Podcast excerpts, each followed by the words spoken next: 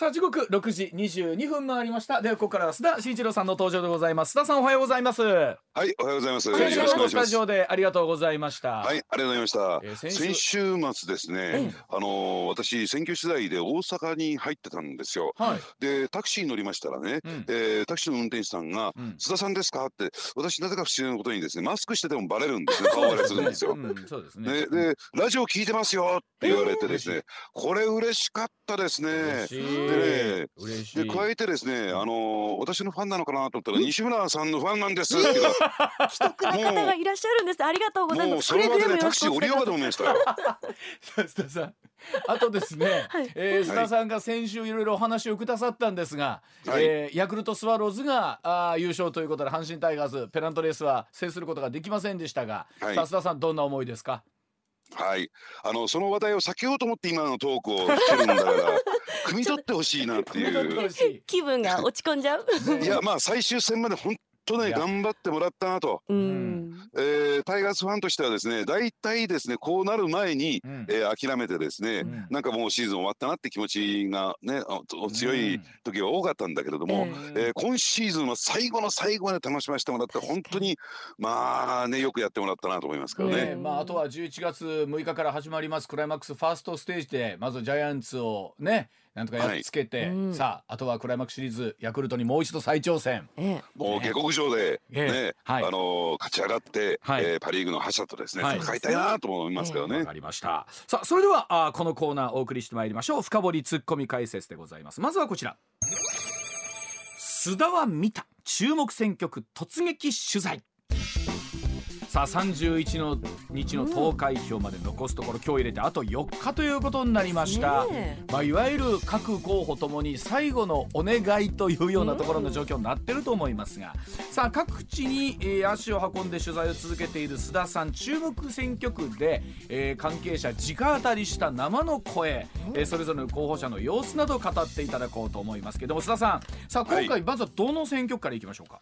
はい、えー東京18区というところがありましてですね、はい、はい。ちょっとあの大阪の方にはね、うん。えー、馴染みが薄いのかもしれませんけれども、この選挙区というのは、うん。えー菅直人さん。はい。でですから東日本大震災の時に、えー総理大臣、首相やっておられた、うん。えー方とですね、うん。長島昭久さん。長島昭久さんって聞いたことありますかね、はい。えーこの方はもともとね、えー民主党で、えーまあ、あの防衛族と言われてましてね防衛政策が非常にですね、うん。えー明るくて。でただですね、あのー長島さん、あのその立憲民主党が、うん。えーまあ、あるいはその前の前身の民進党がですね共産党との共闘をずどんどん進めてきたことに反発しましてね。はい、ですから先ほど申し上げたように防衛族ですからうん、自衛隊に対しては大肯定なんですよ。なるほど。非常にですね、評価してるんですね。うんうん。でその、えーまあ、立場があるものですから、うん。まあ、共産党っていうのは基本的に自衛隊否定ですからね、うん。えーそれに反発をして離党をして、うん。そして自民党入りをしたと。うん。でもともとこの方ね東京21区というところから選挙に出てたんですが、はい、えー国替えになりましてね、うん。えー18区の方に移ってきた。はい、まあええまあそこまでだったらね、うん。まあよくありがちな話なんですけれども、うん。ただですねポイントなのはもともとこの長嶋さんって菅さんのお弟子さんなんですよ。あらしいですね。えー、菅さんが手取り足取りだけじゃなくて、うん。えー菅夫人信子さんって私もよく会ったことあるんですが、はい。えー信子さんがですねやっぱり、えーその長嶋夫人に対して政治家の妻の心得みたいなのも解きましてね。はあ。で選挙区で一緒に回りましてですねうん。なんとか長嶋さんの、えー当選を勝ち取ってきた。そういう経緯がある。あこれは複雑ですね人間模様が。えー。うん。じゃあ元で弟子だったり元部下が失格として今回送り込まれてきたみたいな形になってるわけうですか？んそうなんですね。うん。まあとは言ってもですね自民党入りした長嶋さんが出られる選挙区そして地盤に近いところっていうとこの18区ぐらいしかなかったものですから、うん。まあここに、えー建てられたということなんですけれども、うん。まあ骨肉の争いで、うん。まああの菅さんはですね、えーなぜお前は21区のね有権者を裏ね裏切って、えーこっちへ来たんだみたいなところで、はそうそうなりますよね。うん。はいということをですねもう散々本人にも言ってるしですね、えーそれを訴えてるということなんですが、えうんまあ、この選挙区に私昨日入ってきたんですよ。どうでした、はい。どうでした、ええ。でそれでですねまあところがですねせんあの菅さんのですね選挙、ね、演説を聞いててもなかなかその長嶋さんの話は出てこない、うん。えー応援弁士の方からですね、うん。えーまああの批判が出たぐらいでしてね、うん。でその終わった後にですね菅さんに直撃したんですよ。はい何をそんなにあなた怒ってるんですかと、うん。えーどこの選挙区から出出ようとも自由じゃないですかというふうに聞いてみたら、いやいや須田さん聞いてくれと、うんね。いやその18から自分の選挙区から出ることはそれは一向に構わないと、うん。ただその前に人としてね、うん。やはり、えーこの選挙区から出ることになりましたというね、うんうん。報告だとか仁義を切るとかそういうことがあったっていいじゃないかと。なるほど。一言もないと。一言がないまま寝耳に水でこの選挙区から出るなんてそれおかしいと。あの僕わかんないですけど一般的にまあこういう例も少ないんでしょうけどどういうもんなんですか、その、まあ。いや挨拶はするもんなんですか？うちあの出させてもらいますんで一つ正々堂々と行きましょうみたいなことは言うんですか？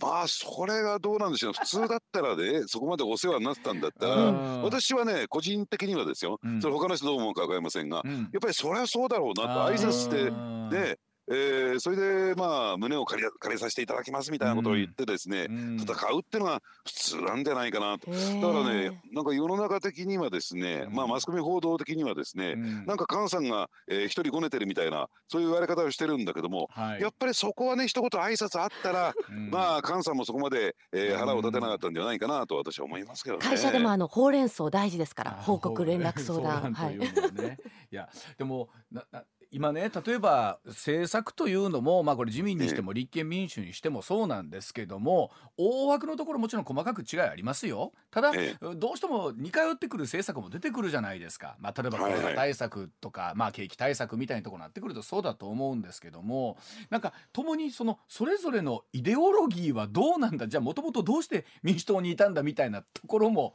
考えるとこありますよね。関西にしてみると。そうですね。うん。ええ。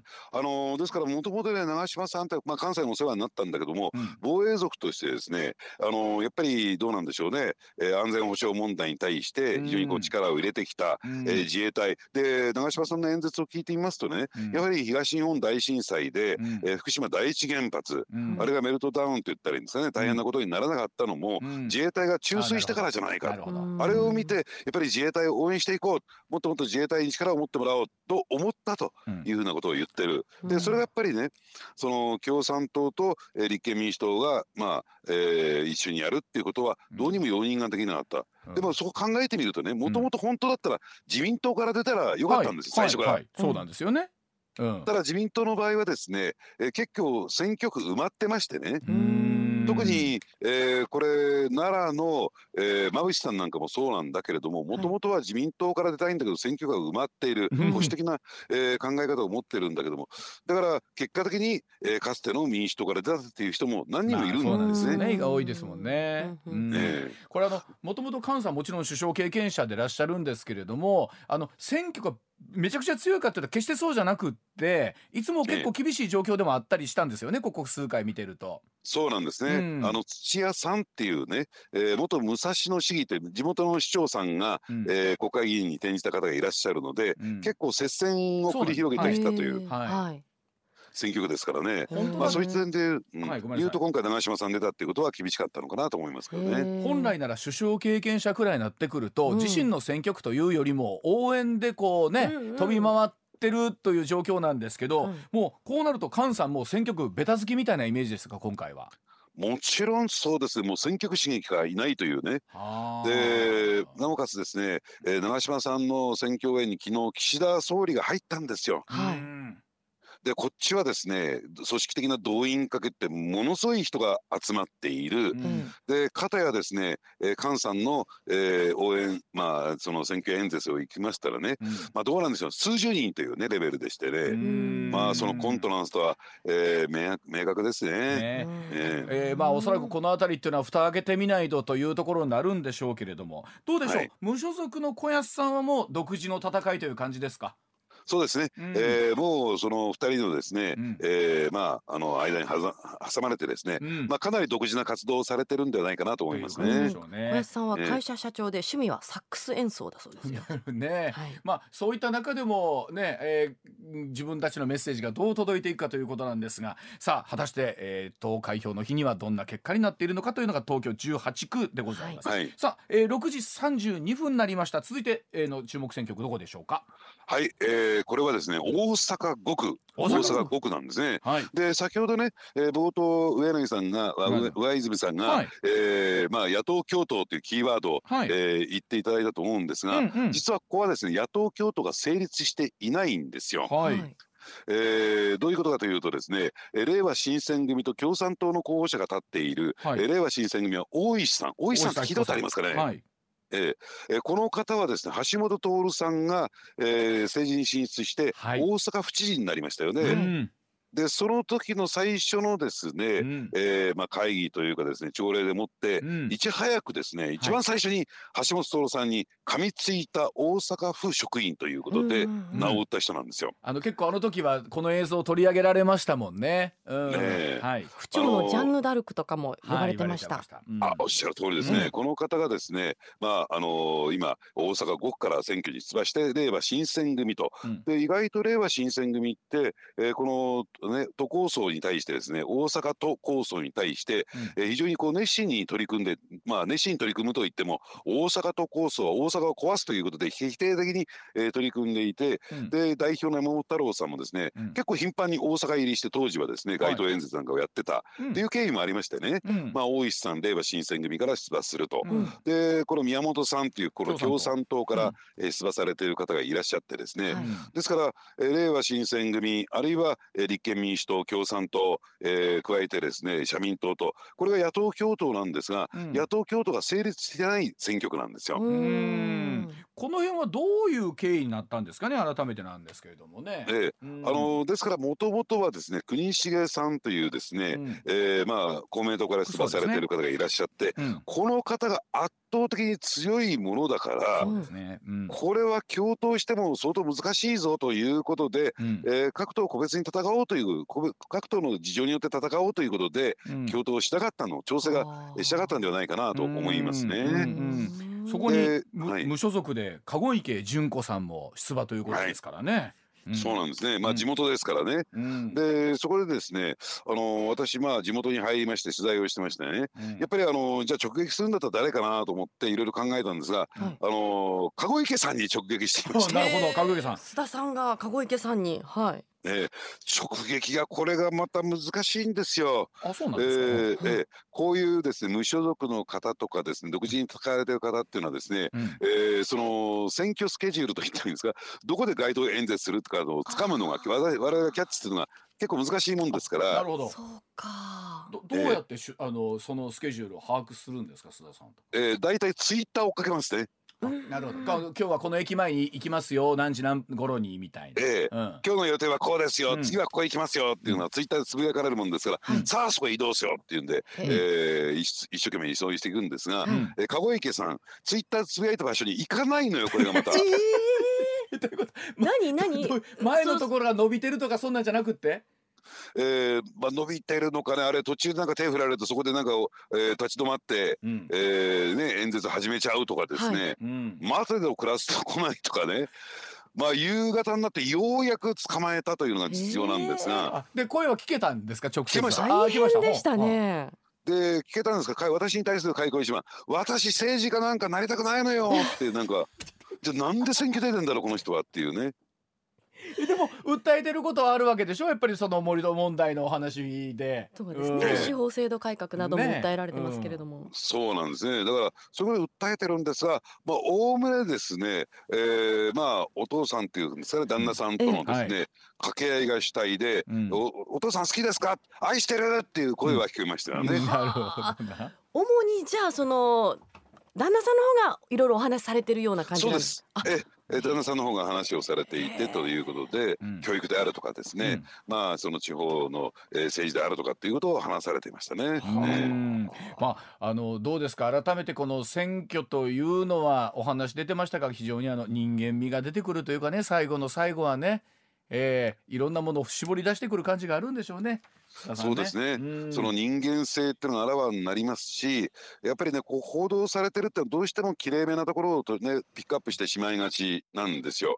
あのですからその政策であるとかそこばっかり、えー報道されててですね。でその人の人となりとか何を考えてるのかっていうのはやっぱりそういう街頭演説やなんか行って、うん。生の声を聞いてくるのが大事なんじゃないかなと思いますけどね。ね。ねはい。えー大阪5区改めて公明からは国重徹さん共産からは宮本武さん令和新選組大石明子さん無所属籠池純子さんあ立候補というところでございます。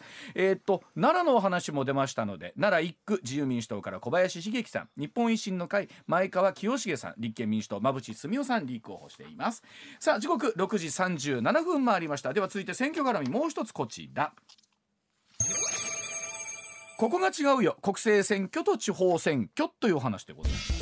さあ今もお話ありましたが、えー総選挙ね衆議院選挙真っ只中なんですが先週はですね国政でも参議院の補選ございました。さらには町長選挙とか市議選といった地方選挙が同時に行われているケースともありましてあの当該の地域にお住まいの方というのは選挙が重なってててんやわんや。これ事務方の方がもっと大変だろうなというふうに思うんですが。うん。さあ改めて地方選挙と国政選挙、えーまあ、いろんな事情が変わってくると思いますがそのあたり須田さんにお話しいただきましょう。須田さんお願いします。はい、あのーこの間のですね日曜日に、うん。えー衆議院選挙の前哨戦と言われている参議院選挙の補欠選挙っていうのが行われましてね、ははい、あのーまあこれは大阪の方は全く無関係なんですけれども、うん。山口県と、えー静岡県で行われましてですねありまあ、山口県はね保守王国ということもあって、うん。えー自民党候補が順当に、えー当選を決めたんですが、うん。揉めに揉めたのは静岡。静岡ね。で当初はですねあの自民党の候補者の方がえー有利とされていたんですが、うん。結果的にですね、えー立憲民主党、国民民主党の推薦する、えー候補者がですね当選を決めるといはい。うですね、番狂わせが起こったんですよ。うん。でこれどういうことかというとですね、まあ、選挙戦のですね初日は岸田首相が、えー静岡に入りましてねみたいですはい。応援演説をしうん。て合計2回、うん。まあ、結果的に総理が入っても、えー勝てないということでなんか顔に泥を塗ったかのような形にもなったわけなんですよ。うん。うん。じゃあ、えー野党の,、まあその立憲民主党、国民民主党推薦の候補が勝ったその背景に何があったのかというとですねうん。これ地元では絶大な人気を誇る川勝知事、うんはい。川勝さんこの方がですね初日から連日野党系の候補のですね、うん。えー応援演説に回ったというのがあるんですね。ねで訴えてるのはですねワンイシューなんですよ、はい。ワンポイントしかなくて、うん。えーリニア建設反対と。はい。うんうんいうところがありましてですね、うん。えーこれなぜその川勝さんがリニア建設に反対しているのかというとですね、うん。まあ、静岡県というのは東西長い県ではあるんですけれども、うん。大井川という大きな川河川がはい流れてるんですね。うん。はい。まあえーその流域の人たちにとっては生活用水でありですね、えー産業用水でもあるという大事な川なんですね。実はですねリニアの建設というのはこの南アルプスの一番ね、えー南側にあるところをかすめるようにですね、えートンネルを掘っていくということで、この大井川の、えー水源に当たるところなんですよ。うん。でそうするとその大井川の水がなくなってしまうんではないのか、はい。うん水利権争いってこれ地方では結構ね、うん。えー揉め事になるケースが多くてですね、はいはい。うんでそれは大変だってんで静岡県民は、えー大井川のあ失礼リニアの建設に反対する川勝知事を圧倒的に支持しているとねいうところにあるんですね。うん。でまあその川勝人気者の川勝知事が野党系の候補の応援に入ったということで川勝知事もちろんリニアの建設反対を訴えてたんですが実はねそのリニア建設に対してはどちらかというと肯定的な自民党のですね、うん。えー票がですねそちらの方にどんどんどんどん入っていくっていうことがよくね、えーありがちなんですが逆のケースもあったんですよ。と言いますと、うん。で野党を支援していると野党系のもともと立憲民主党の支援者ですよ支持者ですよっていう人たちがうん。自民党の候補者に投票するってことも起こったんですよ。はあ。でその人たちはやっぱりじゃあリニア賛成という見ていいということなんですか？いやというよりもどうなんでしょうね、え今回のじゃあ補欠選挙国政選挙はリニアワンイシューじゃなかったんじゃないかと。うん。ああはあなるほどつまりいろんな国政レベルの例えばね、えーコロナ対策であるとか、うん。あるいは景気経済対策であるとかう、んうんね。えー要は国政で取り組まなきゃならないわ課題がいくつもいくつもある中で、うん。じゃあどちらに委ねた方がうん自分たちの希望が叶うのか、リニア問題だけじゃないよ国政はっていうね、ああそのメッセージそういううん。なるほど、そういう判断が働いたんではないかというのが、えーまあ私なりの分析なんですね。ううん。まああのなんて言うんでしょうね。それぞれ地域の抱えてる問題というのはあるんでしょうけれども今回ね特にその山崎さん、まあ、結果当選しましたけれども、にえ。あの知事がベタ好きというのも非常に珍しいケースだというふうにね昨日一昨日お話がありましたがかなり珍しいケースなんですよねこれね。えーそうなんですね。うん。あのーこれはですねやっぱり、えーまあその知事としてのね県知事としての仕事もあるでしょうし、うんうん。でそしてやっぱり地方議会ということを考えると、うん。やはり一方の勢力に対してですね大きく肩入れをすると議会運営がうまく回ってきまいりますからね。うんその辺はですねどちらかというとニュートラルな、えー立場をつなつられるのがね。えー知事の立場なんですが今回は大きく、えーそちらの方に振り振りましたね。ね。うん。あのまあ、国政というと非常にまあ注目度高いんですけれどもさあさらに市議選とか町長選というようなあー選挙も一緒に行われる場合があるんですけれども須田さんこういう場合はもっともっとこうより身近になりますよね。さらにねそうですね。な扱うこあのとネタが。うん。はい、あのあそこに道路を作ってほしいとかね、うん。えーねこの水道をどうしどうにかしてほしいとか、まあそういうテーマになってきますから、うん。まあかなり生活密着度が高いし、うん。で加えてですね、これ先ほどね、うん。えー上泉さんが要するにもういろんな地方ではですね、こういう選挙重なっててんてこまいだっていう話されましたよね。うんうんはい。でこれ国会議員にとっても冷や汗ものでしてね、はい。実は国会議員の選挙って、えー県議会議員だよと市議会議員が手足となって動くんですよ。そうか。そうですね。そういうなるほど。うんうん。はい。でそういった人たちが自分の選挙にかまけてしまうとうん。国会議員っていうかこう国会国政の候補者にとっても見ると「えどうしたの？俺の選挙はどうなってんの?」みたいな。手伝ってほしいのにっていうところ。そうそうそうそう。ですようね。地元の地域のちっちゃな集会というのは市議会議員の人だったり県議の人たちがその地域をまとめて集会開くとかってありますもんね。うん、えそうか。でで加えてあのやっぱり国会議員ってそんなに地元にいませんから、ええはい。やっぱり、えー、こまめにですね市議会議員だとか県会議員が回って、うん。いや今度はこの先生にお願いしますよとこの先生こういうことやってくれましたよというふうにですね、うん。やっぱり有権者に対してアピール常日頃からアピールしていくっていうのが市議会議員県会議員の役割なんですね。ねえあの例えばほら今回も出ましたけど真鶴でしたっけ？例えば、はい。あの選挙人の名簿をですねもうなんとか当選させたいがはがきを送りたいがために、えーコピーをしてしまってというケースもあったりしましたよね町長がね。ん。そうですね。本当はこれやってはいけないことなんですけど目的外使用になりますからね。うん。ええ。あの辺りを見てもいかにその選挙における運動みたいなものが、まあ、そのやっていいこと悪いことの区別本来あるはずなのにねえ。そうなんですね。うん。でこれでちょっと裏ネタ一つ話しておくとするとですね、うんうんあの選挙事務所ってあるじゃないですか。はい。選挙期間中だけ。うん。であれをですねよーく見てください、うん。やっぱりベテランのね、うん。えー候補者になるとですね入り口がね見えにくい場所にあるんですよ。あそうなんです見かえやすい場所じゃなくて。見えにくい場所に。見えにくい場所、逆だとどうして思ってました。かというと、はい。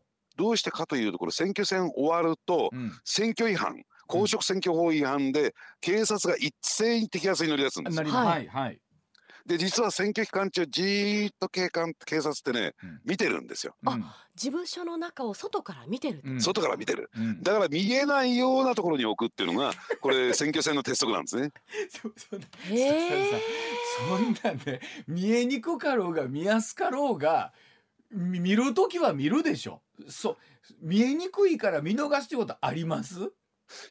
結構ねこれねあるんですよ。あ。そうか最後でというよりもね見えにくかろうが見えやすかろうがやら やっちゃいけないことやるなっていうことなんだけどええ。も、はい。はいはい、ただまあねいまだにですよ。これは大阪では絶対ありえませんけども地方行くとうん。ねあのまあ茶化の類とかねまあ活動員の方に、はい。えーちょっとおにぎりぐらいははい。あねうん。えー出していいんだけれども、うん。そのおにぎりの具にうん。お金が入ってるってのはまだそういう地域があるんですよ。嘘だ。いやあのいや 一昔前はその話よう聞きましたけどあのね、今もある？時代劇じゃないんだから。へえ今もある。今もあるんですか？今はね結構ねあのねあの清潔あのなんていうの綺麗なことにこだわってますからはい清潔感にこだわってますからね。ちゃんとあのサランラップでラッピングしてから 入れてますけどね。い。やいや違うやん。コロナ対策にそうじゃなくていやでもほらあのそういう例えば手伝ってくれる人に対しても、うん。お菓子とか出せる一日の上限の値段とかも細かく決められてるって聞きますから、うん。うんてっきりそういうのをチェックすると思ってました。あちょっとあのお弁当高いんじゃない？1,000円ぐらいするんじゃない？っていうのを外からチェックしてるのかと思いきや。あの具材ですからうん。お金だって。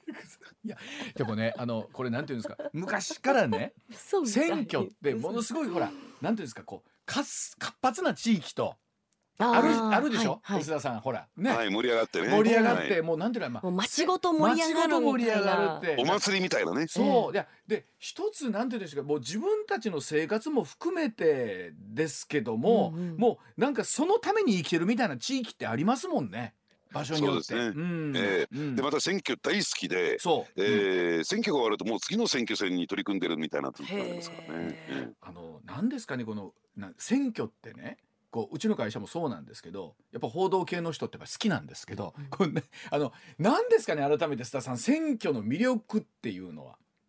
まあ人の人生がこれほど凝縮されてかかってる、えーイベントってないんじゃないかなと私は思いますよ。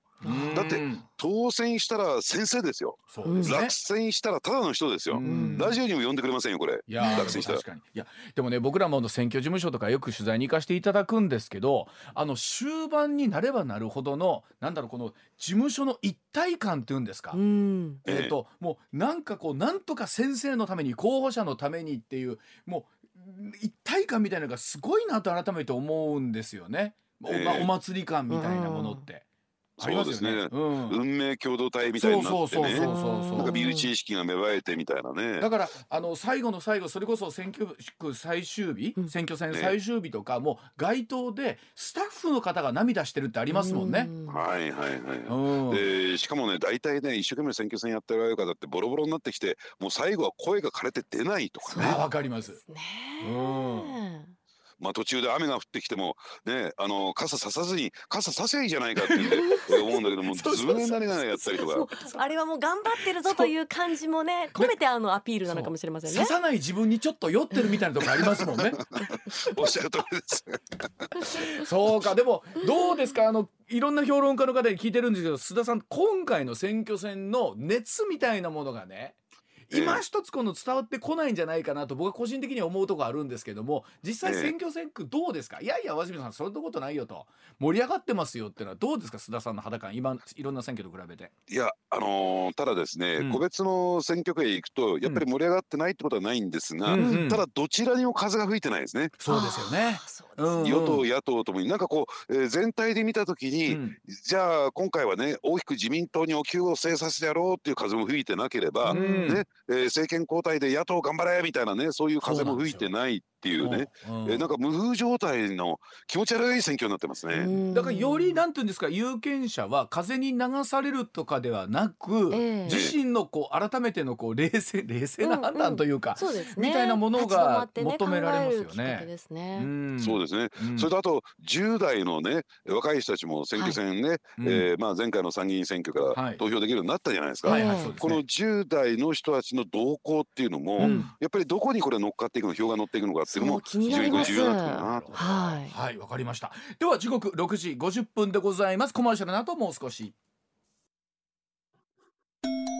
上泉雄一のエーナー。MBS ラジオがお送りしていますさあ時刻6時51分回りました。今日の解説須田慎一郎さんです。では続いてこちらでございます。マスクにパソコンそれどうすんの？という。さあ新型コロナウイルス対策として政府が介護施設などに配るために調達した布マスクのうちおよそ8200万枚まだ配布されないまま民間の倉庫に保管されまして費用としておよそ6億円かかっていた。ことあるいは日本年金機構が業務に使うために調達したパソコンおよそ1300台が活用されずこのうち契約自体が必要なかったおよそ850台分1億1400万円相当が無駄になっていたことが会計検査院の調査で判明しました。須田さん、えー今日出てきましたねいろんなそんなお話が、うん、いやこれはちょっとひどすぎますしね、はい。えーこれまでにあの保管費6億円払ってるんですが、うん。これ今後毎年毎年数億円保管費がかかっていくという状況になるんですよ。さささどこに置いてますの？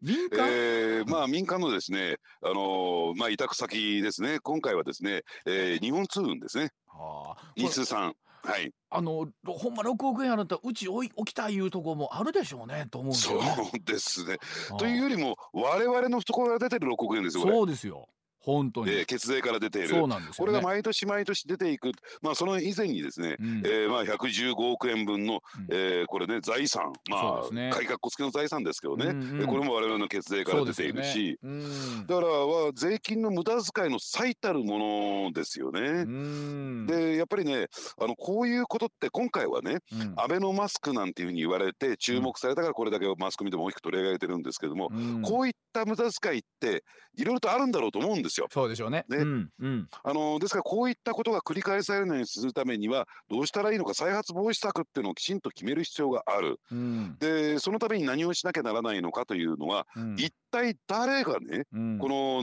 布マスクというのを、うん。えー国民にあるいは、えーこういったですね施設に配布することを決めたのか。うん。ね。そうですでね。うん。で誰がこう予算付けをしたのか、うんというところで誰がゴーサインを出したのかというところを含めてね、うんそれまでの経緯をきちんと明らかにする必要があるんだけども、うんこれ明らかになってないんですよ。うん、あの今回これだけじゃなくて例えばほら、えースマートフォンの接触確認アプリのココアの不具合とかに関する、えーバージョンアップのお金とかも今回ね出てましたもんね。はい。あの、ええ会計検査院そもそもなんですけど、まあ、改めて須田さんどういうふうに我々理解したらいいですかこの会計検査院。はい、うん。あの会計検査院っていうのはですね、うん。かなり大きな力を持っていて、うん。えー国とはですね全く別個の、えーまあ、組織として独立組織としてですね大きな権限を持って、えー国の、えーまあ、予算執行がね、うん。適切に行われているかどうかというのをうん。きちんとチェックしていく、うん。えーうん。それをチェックしていて、えーまあ、改善なんかを促すというですね、うん。まあ、そういうですね役割を担っている非常にこう重要な組織なんですね。ねまあしっかりこうやって、うん。まあはい法律に基づいてますからね。うん。はいまあ、ですからここのところはまあしっかりそのあたりがチェックしてくれてこういう形の数字が今上がってきてるということにもなるんでしょうけれども。さあええ本当これ例えば改めてさっき須田さんおっしゃっていただいたその予算の使い道ええ。というところほんま誰が最後ゴーサイン出してんねんとお話ありましたがさんこれどうなんですかね、うん、で本来であればね個別にその予算の使い道については、うん。えー国会できちんと議論して予算案の審議という中でね、うん。それをやっていくんですが、うん。それ以外にですねプールされているお金があるんですよ。うん。えー例えば、あのー自然災害なんかが起こった時に、うん。すぐにお金が執行できるような、はい。えー形でプールしておくお金があってそこから使われてるんですけれども、うん。ただそれ、えー全くノーチェックでいいのかということではなくて、やっぱりそこをチェックしていく必要がある。我々の取材ではね、うん。なんかこれ安倍さんの当時の、えー首相の安倍さんの側近がですね、うん。えーまあ、えーなんかアイディア出してね、うん。いやー今マスク不足で国民は困ってるからマスクさえ出しとけば国民は満足しますよみたいなそんな簡単な気持ちで決めちゃったような風に取材の結果出てきてるんですよ。そうだからその経経緯をきちんと明らかにしなさいと、うん。そして責任の所在を明確にしてうん。責任をきちんとその例えばその周辺のね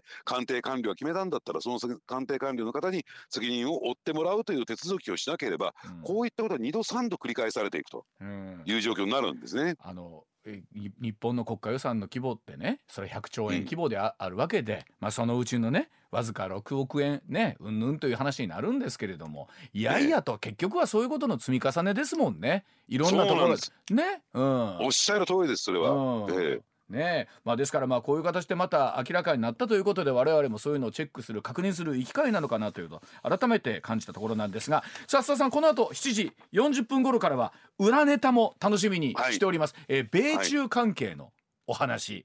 はい裏側です。はい、えー楽しみにしております。ではまたこの後後ほどよろしくお願いいたします、はいお願いします。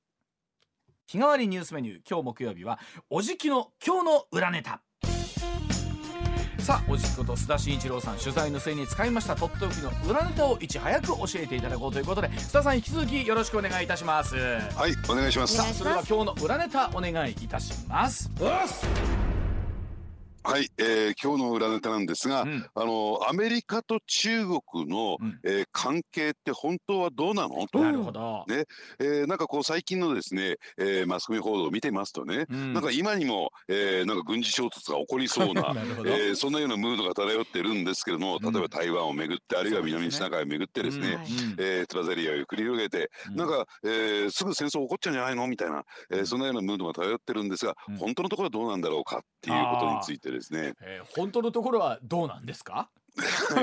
まああのこういった裏ネタもあるんだということを皆さんにも知っていただきたいなと、はいはいはい、いつもなんか暴力団の裏ネタばっかりやってるみたいな思われるんですね。いやいやいや、えー、いやでもいやなかなか幅広くやっていただいておりますが、うん、でも、米中がね、須田さん、本気でぶつかってしもたらとんでもないことになるわけじゃないですか。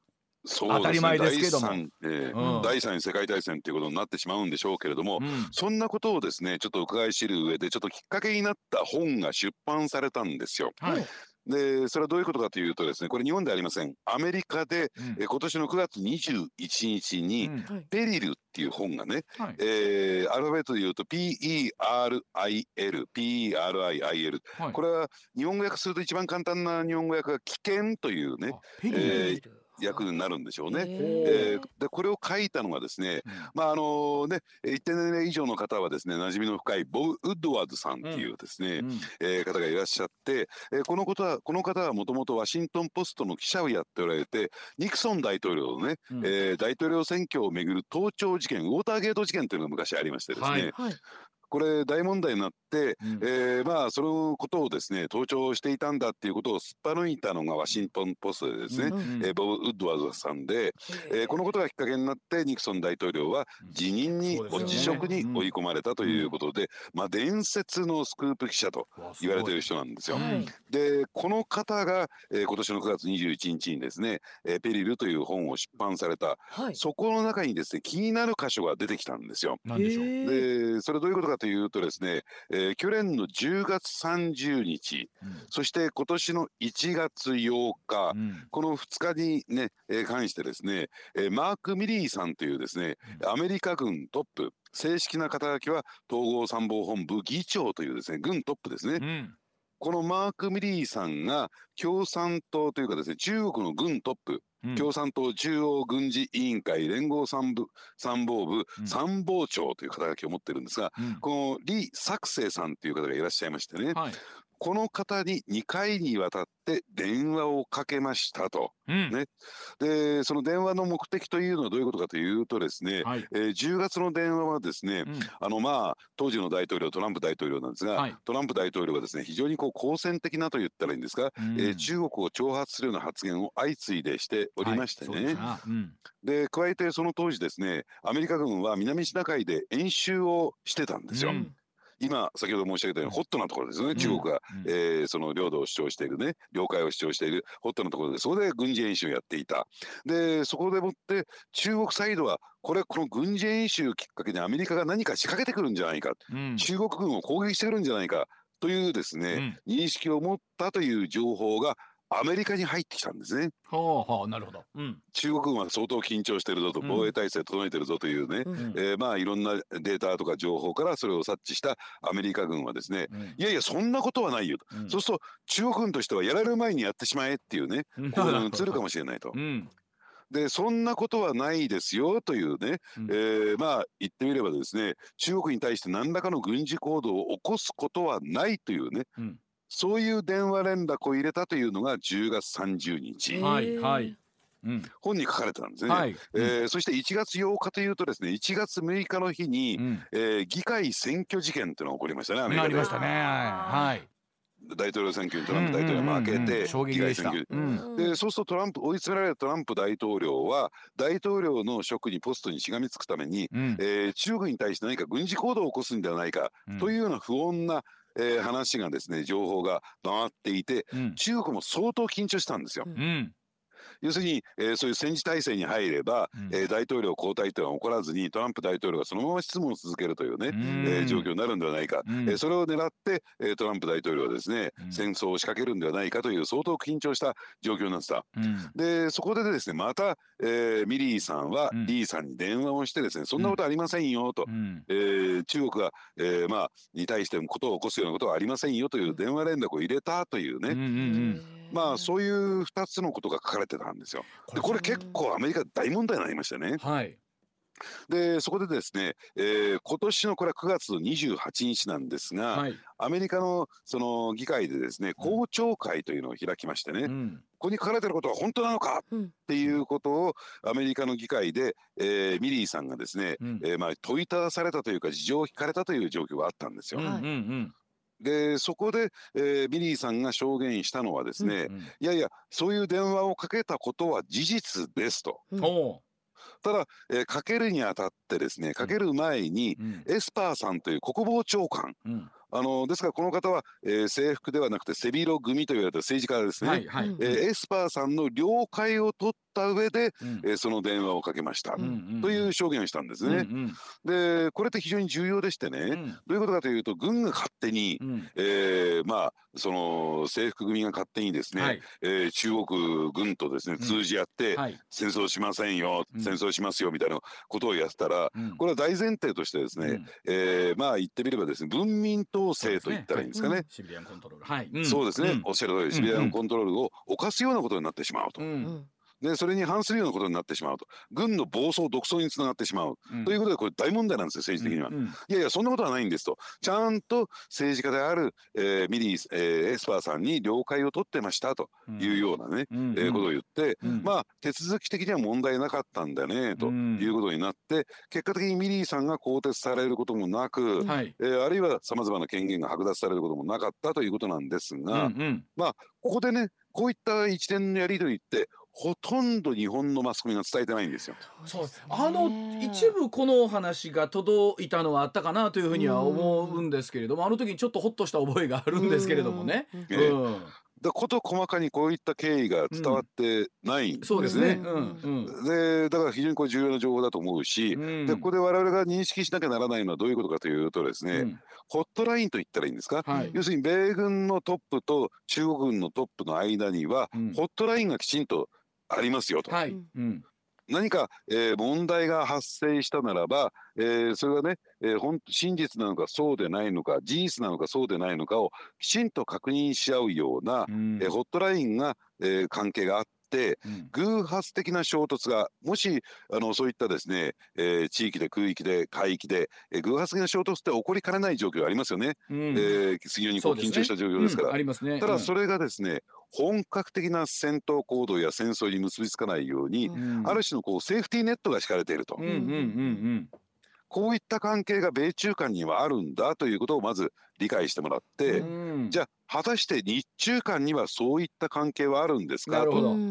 なるほど。例えば尖閣諸島であるとか尖閣諸島の周辺海域で、うん、えー、非常にこう緊張した状況がありますよねと。はい、あるいは最近直,、ね、あの直近で入ってきた、えー、ニュースによりますと、うん、あの中国とロシアの艦隊が日本列島を一周したと。一周しました。うん威嚇したと。ありました。でそれに対してやっぱり、えー、日本行動日本側としては防衛行動を自衛隊が起こさなきゃならないわけですから、そういった軍事的な緊張が高まっている時に何か問題が起こった時に、じゃあ日中間には、えー、そういうホットラインがあるのかというと、ないんですよ。ああなるほど。うんで、そういったリスクを我々は認識しなきゃならないし、うん、それが大きな政治テーマになってやはりですね日中間でもそういった、えー、関係ホットラインを作っておく必要があるんじゃないかというね、うん、議論をすべきではないのかなと。